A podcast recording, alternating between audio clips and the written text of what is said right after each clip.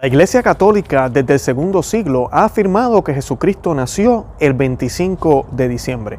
Hoy vamos a estar hablando un poco de eso y vamos a estar contestando la mayoría de las objeciones que hay en contra de este argumento dentro y fuera de la Iglesia Católica.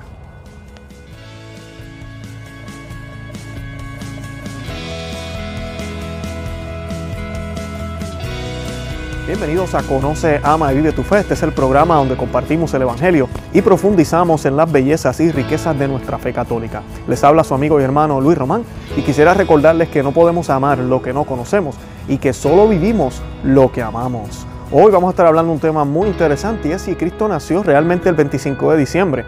Sí me gustaría recalcar lo que siempre la iglesia nos ha enseñado y es que el día de Navidad lo que celebramos es exactamente eso, la natividad. Es ese evento que sucedió hace dos mil años, donde nuestro Señor Jesucristo nació en un pesebre en Belén, donde su madre, ¿verdad?, fue la Santísima Virgen María y su padre eh, fue San José y todos los eventos que son narrados en las Sagradas Escrituras. Eso es lo que celebramos, independientemente del día en que sea. Pero la Iglesia Católica escogió el 25 de diciembre desde principios. Cuando decimos segundo siglo, siempre tengan en cuenta que nuestro Señor Jesucristo murió en el año 33 del primer siglo.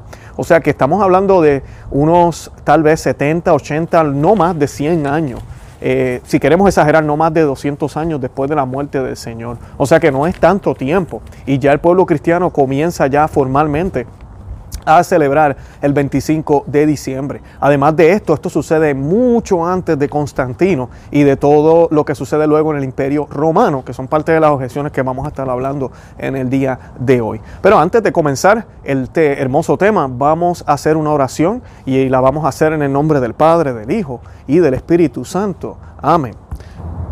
Ave María, gracia plena, Dominus tecum benedicta tu mulieribus, en benedictus frutus ventris tui, Jesus. Santa María, Mate Dei, ora pro nobis peccatoribus, nunca erora mortis nostre. Amén. En nombre del Padre, del Hijo y del Espíritu Santo. Amén. Bueno, como les decía, la Iglesia Católica desde el segundo siglo ha afirmado que nuestro Señor Jesucristo nació el 25 de diciembre. Y las primeras objeciones que nos dan siempre los amigos protestantes es lamentablemente dentro de la misma iglesia también católica. Hay algunos cristianos que cristianos católicos. Eh, quería aclarar eso. En algunos programas yo he dicho cristiano católico y a veces la gente no me entiende. Los católicos somos cristianos fuimos los primeros cristianos y la iglesia es católica, pero nosotros somos cristianos porque seguimos a Cristo, ¿ok? Eso es bien importante. Nos llevamos católicos porque somos miembros de la iglesia católica, la iglesia universal. Pero eh, cuando yo digo cristianos y digo católicos, me refiero también a los cristianos de otras denominaciones que no son católicos, que no pertenecen a la verdadera iglesia. pero no, cuando digo cristianos eh, o cristianos dentro de la Iglesia Católica, me estoy refiriendo entonces a los católicos. Bueno, la primera objeción es el 25 de diciembre fue elegido para reemplazar el festival pagano o romano de la Saturnalia.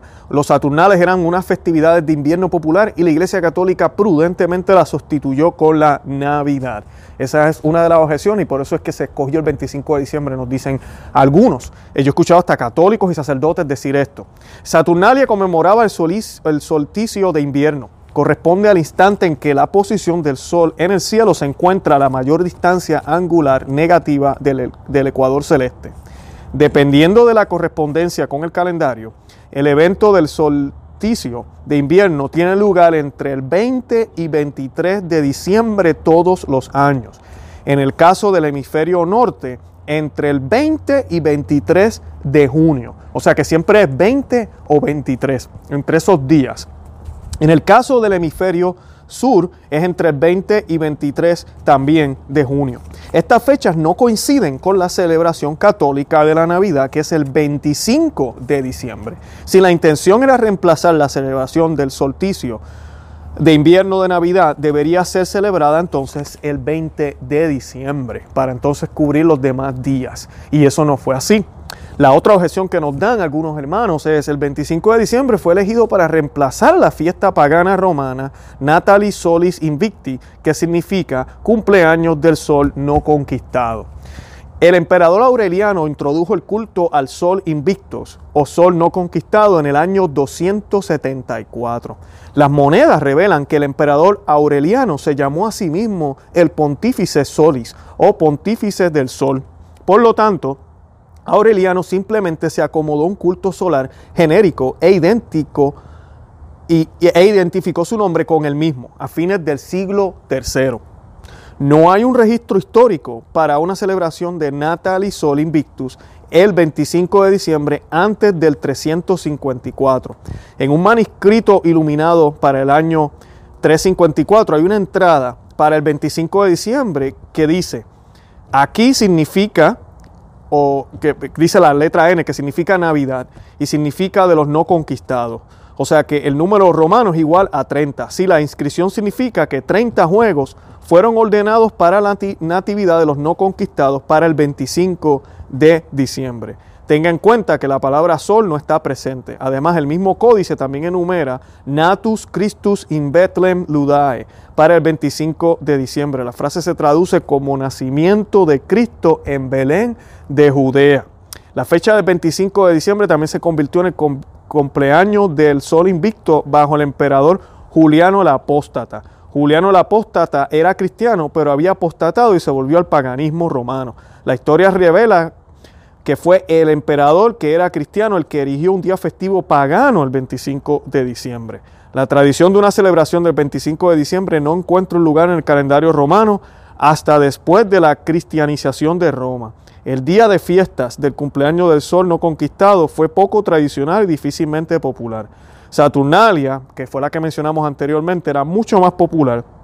Todo apunta a que Julián el Apóstata había intentado introducir un día de fiesta pagano para contrarrestar la fiesta cristiana de Navidad. O sea que fue lo contrario. Ya la fiesta cristiana estaba antes y podemos ver que hay evidencia arqueológica romana donde se prueba que ya se, reconocía esa fiesta en el, pueblo romano. Y esto es bien importante de aclarar en las circunstancias donde eh, los cristianos estuvieron en los primeros siglos, hubieron momentos donde el cristianismo fue tolerado, pero no era aceptado como la religión oficial. Esto sucede luego con Constantino, porque sé que estoy hablando de los años 200 y pico, estoy hablando del principio de los 300, y algunos de ustedes, si conocen un poco de historia, tal vez estarán pensando, pero ven acá, no que los, cristianos eran perseguidos. Eh, era un mundo donde supuestamente se toleraban todas las religiones. Pero el problema que tenían los cristianos era cuando se les pedía que dieran también honor al César. Y ahí era donde venía la controversia. Algunos emperadores eran un poquito más eh, eh, flexibles, otros eran más exigentes. Pero por eso es lo de las fechas. Ahora, aquí vemos un emperador que introduce esta fiesta luego, no la introduce antes de que estuviera la fiesta cristiana. Y de eso hay evidencia arqueológica. Así que no, la fiesta existió antes que, esa, que la fiesta del sol Invictus, como nos dicen algunas personas, inclusive yo escucho católicos hablando de eso. Cristo eh, la otra objeción es, Cristo no podría haber nacido en diciembre, ya que San Lucas describe a los pastores que pastoreaban en los campos vecinos de Belén y los pastores no pastoreaban durante el invierno. Así que Cristo no nació en inviernos. Bueno, Palestina no es Inglaterra, eso hay que aclararlo, Rusia o Alaska. Belén se encuentra en la latitud 31.7. Cornelio Alapide comenta durante su vida que todavía se pueden ver pastores y ovejas en los campos de Italia a fines de diciembre. E Italia está en una latitud más alta que Belén. O sea que sí pudo, uh, sí habían pastores pastoreando para esa época. También el, cumpleaños del Señor, y esta es otra parte que quisiera tocar. Eh, voy a estar leyendo bastante, como han visto, he estado poniendo imágenes. Ahorita les voy a hablar un poco de cómo con las escrituras podemos probar que nuestro Señor Jesucristo nació el 25 de diciembre. Ahora, les voy a estar leyendo este documento que estoy leyendo. Es un artículo que nosotros colocamos en nuestro blog de conoce, ama y vive tu fe.com. Y voy a estar colocando el enlace en la descripción del video para que lo puedan imprimir y lo puedan leer con calma. Yo lo voy a estar leyendo porque no quiero confundirme con los textos, ni con las fechas, ni los versículos. Yo utilicé varios recursos, eh, utilizamos varios recursos que encontramos también en otros artículos, pero para que tengan una idea, utilizamos el libro de Eternal City eh, de Taylor Marshall. También hablamos, utilizamos un poco las crónicas eh, de, de los mártires de de Crónica Minora de 1892. También Joseph Henrik Philip, y disculpen mi pronunciación, San Agustín de Trinitate, eh, San Hipólito de Roma, el comentario del libro de Daniel, porque vamos a hablar un poquito de eso hoy. Eh, y básicamente esos fueron los recursos que utilizamos para el artículo. Todo eso se los voy a estar poniendo en el enlace para que entonces así lo puedan ver y lo puedan leer con calma, eh, ¿verdad? Luego que hayan visto el video. Dice, para saber si cuándo fue el cumpleaños de nuestro Señor según las escrituras y la tradición, hay dos pasos para establecer esto. El primer paso es usar las escrituras para determinar el cumpleaños de San Juan el Bautista. El siguiente paso es usar el cumpleaños de San Juan el Bautista como la clave para encontrar el cumpleaños de Cristo. Podemos descubrir que Cristo nació a fines de diciembre al observar por primera vez la época del año en que San Lucas describe a Zacarías en el templo. Esto nos proporciona la fecha aproximada de concepción de San Juan el Bautista. A partir de ahí podemos seguir la cronología que da San Lucas y eso nos aterriza a fines de diciembre. San Lucas informó que Zacarías sirvió en el grupo sacerdotal de Abías, Lucas 1.5, que las escrituras registran como el octavo curso entre los 24 cursos sacerdotales. Y eso lo pueden eh, descubrir en Nehemías 12.17. Cada turno de sacerdote sirvió una semana en el templo dos veces al año. El curso de Abías sirvió durante la octava semana y la semana 32 en el ciclo anual. Sin embargo, ¿cuándo comenzó el ciclo de cursos? Joseph Henrik Philip eh, y él es un reconocido teólogo católico, eh, ha establecido convincentemente que el primer curso sacerdotal de Yorabí estuvo de servicio durante la destrucción de Jerusalén el noveno día del mes judío, o sea, el quinto mes. Así el curso sacerdotal de Yorabí estuvo de servicio durante la segunda semana. En consecuencia, el curso sacerdotal de Abías, que era el curso de San Zacarías, sin duda sirvió durante la segunda semana del mes judío de Tishri, que es octubre. La misma semana del día de la expiación en el décimo día de Tishri. En nuestro calendario, el día de la expiación aterrizaría el 22 de septiembre, entre el 22 de septiembre al 8 de octubre. Zacarías e Isabel concibieron a Juan el Bautista inmediatamente después de que Zacarías sirvió su curso. Esto implica que San Juan el Bautista habría sido concebido a finales de septiembre, colocando el nacimiento de Juan a fines de junio, confirmando la celebración de la Natividad de San Juan Bautista por parte de la Iglesia Católica para el 24 de junio. Ahí pueden ver más o menos de dónde entonces sale el 24 de junio, que es que 23 de junio se celebra la noche de San Juan, día muy especial para mí porque cumplo años ese día. Y pues así es que se coloca, o sabemos, ¿verdad? Porque desde esa fecha, ¿verdad? Desde, desde septiembre, ¿verdad? Tenemos octubre, noviembre, diciembre, enero, febrero, marzo, abril, mayo, junio, nueve meses. Y ahí eso nos cuadra o nos encaja con la fecha que nos propone siempre la iglesia también ha propuesto del 24 de junio para el nacimiento de San Juan el Bautista. El protoevangelio de Santiago, que data del siglo II, también confirma una concepción de San Juan el Bautista a fines de septiembre. Y aquí quiero hacer una pausa. El protoevangelio de Santiago es bien importante esto. Hay documentos que no fueron incluidos en la Biblia, esto lo hemos hablado en muchos de los programas, pero pueden ser utilizados. No son considerados infalibles o no son considerados o no fueron puestos en la Biblia por múltiples razones. una de ellas puede ser porque algunos de los datos que aparecen en el libro no son completamente correctos o hay dudas eh, otras cosas son que tal vez el libro no es apostólico o tal vez el libro no es del primer siglo. O sea que la iglesia cuando coloca los libros que colocó en la Biblia, ellos fueron muy estrictos, muy exigentes. Y tenía que ser del primer siglo, tenía que tener un autor apostólico o cercano a un apóstol, tenía que tener eh, ortodoxia, que, que tuviera coherencia con el mensaje que Cristo dejó. ¿okay? Y tenía que tener circulación. La mayoría de las iglesias existentes tenían que conocer el libro. No podía ser un libro que solo un grupo pequeño estaban utilizando. Y el protoevangelio de Santiago no fue incluido, pero es un libro que muchos teólogos y la iglesia misma también utiliza para, para hablar de, las cosas que tenemos que hablar sobre la, sobre la Biblia y sobre los personajes. Eh, como por ejemplo sabemos que los nombres de los padres de María. Y lo sabemos porque porque están escritos en los protoevangelios y además de eso están escritos en los libros apócrifos y en la tradición. No salen mencionados en la Biblia. Y lo bonito que me gusta de mencionar de esto, bonito y malo a la vez, ¿verdad? No queremos, no quisiéramos que hubiera más iglesias, pero las primeras iglesias que salen de la católica, porque todas salieron de la católica, como la luterana, la anglicana, eh, los presbiterianos, luego, todo eso, todos ellos reconocen los padres de, de la Santísima Virgen. Y ellos eh, están nombrados en esos libros, no aparecen en las Sagradas Escrituras. Así que eso es bien importante. Eh, pues aquí el protoevangelio de Santiago, que data del siglo II, también confirma una concepción de San Juan el Bautista a fines de septiembre, ya que la obra presenta a San Zacarías como sumo sacerdote y como entrando, y entrando al lugar santísimo. No solo el lugar santo con el altar de, de incienso. Este es un error porque Zacarías no era el sumo sacerdote. Ese es uno de los errores que se encontró en este protoevangelio. Eh, sin embargo, el protoevangelio considera a Zacarías como sumo sacerdote y esto lo asocia con el día de la expiación, que aterriza el décimo día en mes hebreo de Tishri, aproximadamente a final de nuestro mes de septiembre. Inmediatamente después de esta entrada en el templo y el mensaje del arcángel Gabriel, Zacarías e Isabel coinciden a Juan el Bautista. Al permitir 40 semanas de gestación, esto permite el nacimiento de San Juan el Bautista a fines de junio, lo que confirma una vez más la fecha católica de la Navidad de San Juan el Bautista, el 24 de junio. El resto de la cita es bastante simple. Leemos que justo después de la Inmaculada, de que la Inmaculada Virgen María concibiera a Cristo, fue a visitar a su prima Isabel, que tenía seis meses de embarazo con Juan el Bautista. Esto significa que Juan el Bautista era seis meses mayor que nuestro Señor Jesucristo. Eso lo vemos en Lucas 1, capítulo 24, versículos 27 al 36. Si agregas seis meses al 24 de junio, recibirás entonces el 24 y 25 de diciembre como el cumpleaños de Cristo. Luego, si restas nueve meses del 25 de diciembre, obtendrás que la asunción, a mí disculpen, que la anunciación fue el 25 de marzo. Todas las fechas coinciden perfectamente con las fiestas que ya la iglesia ha ido celebrando por siglos.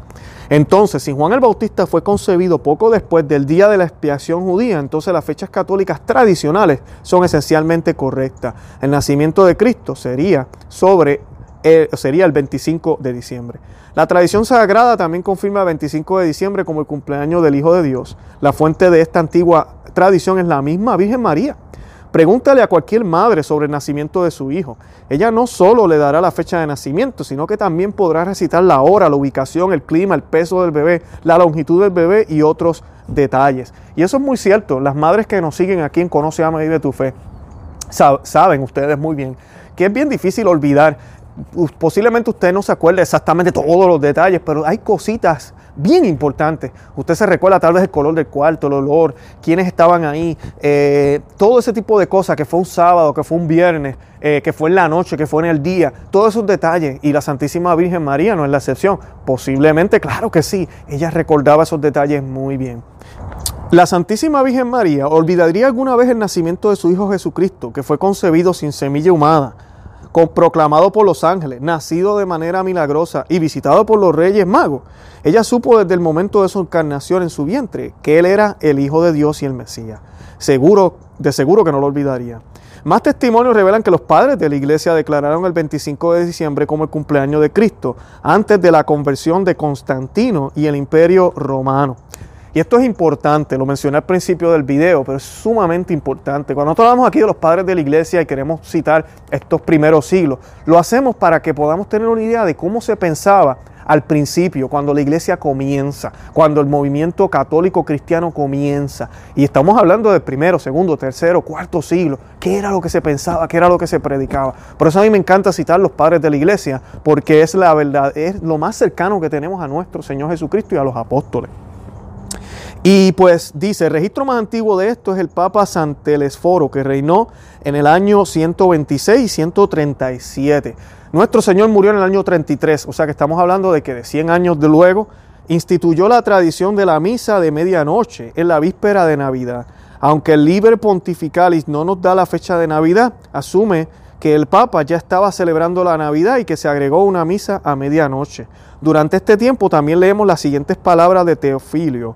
Teófilo, disculpen, del año, entre los años 115 y 181, obispo católico de Cesarea en Palestina. Y decía él lo siguiente, debemos celebrar el cumpleaños de nuestro Señor en que, en qué día, en el día del 25 de diciembre. O sea que ya está escrito ahí también. San Agustín confirma esta tradición del 25 de marzo como la concepción mesiánica y el 25 de diciembre como su nacimiento.